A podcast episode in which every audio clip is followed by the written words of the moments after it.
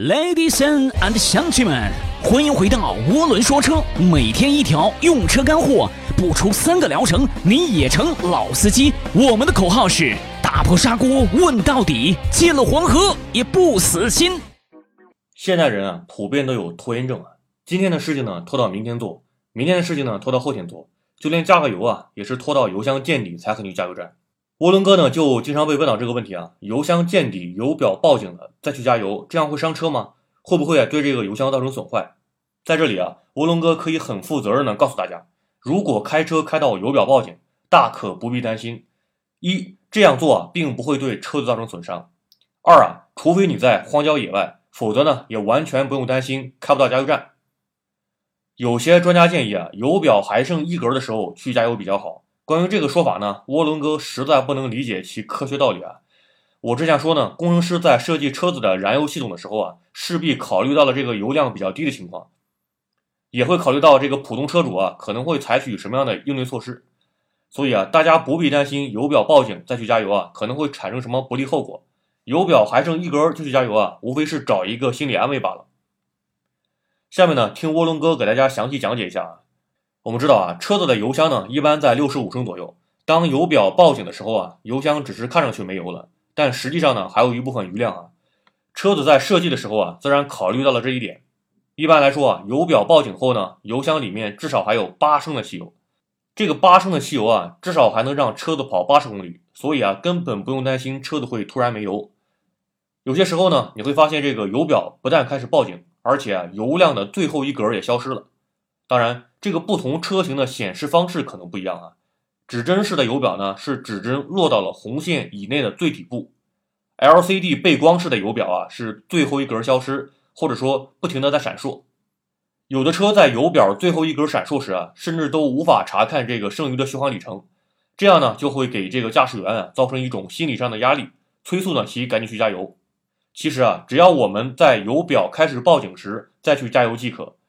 如果这个时候你正好在高速上啊，离下个服务区还有几十公里的路程，或者说因为忙于其他事情啊而疏忽了加油，也没有关系啊。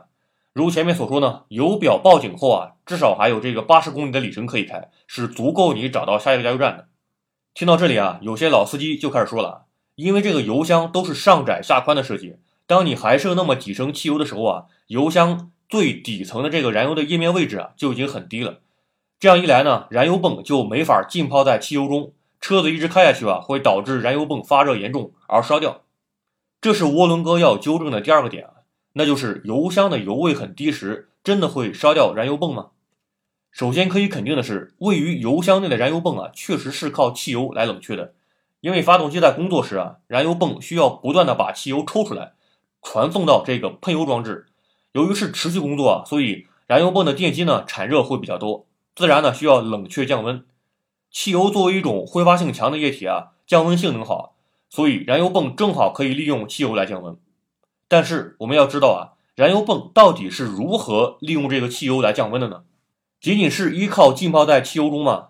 大错特错啊！你以为车企的工程师有这么蠢吗？如果是依靠汽油的浸泡啊，那么油位一旦下降，燃油泵早就完蛋了。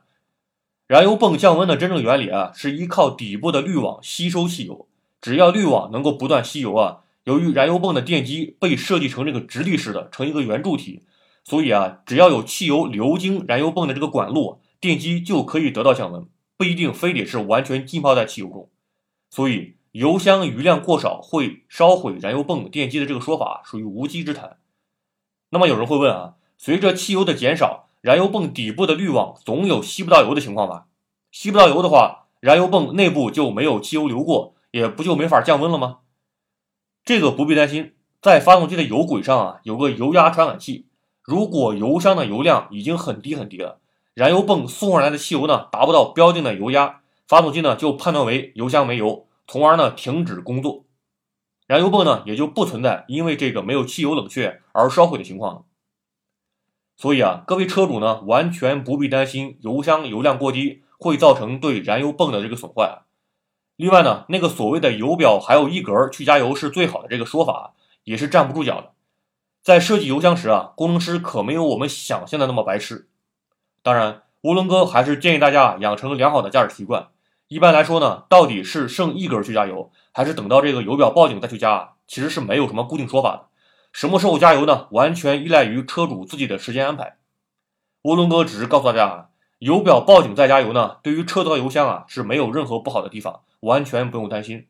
但平时呢，应该多注意对车子的爱护，及时加油，以免因为疏忽大意啊而在路上抛锚，产生不必要的费用。车主大大们注意啦！即日起，凡是在三个月内刚提车的新车主，关注“涡轮说车”公众号即可免费领取定制碳包一组哦，还包邮。关注一下又不会怀孕，哼。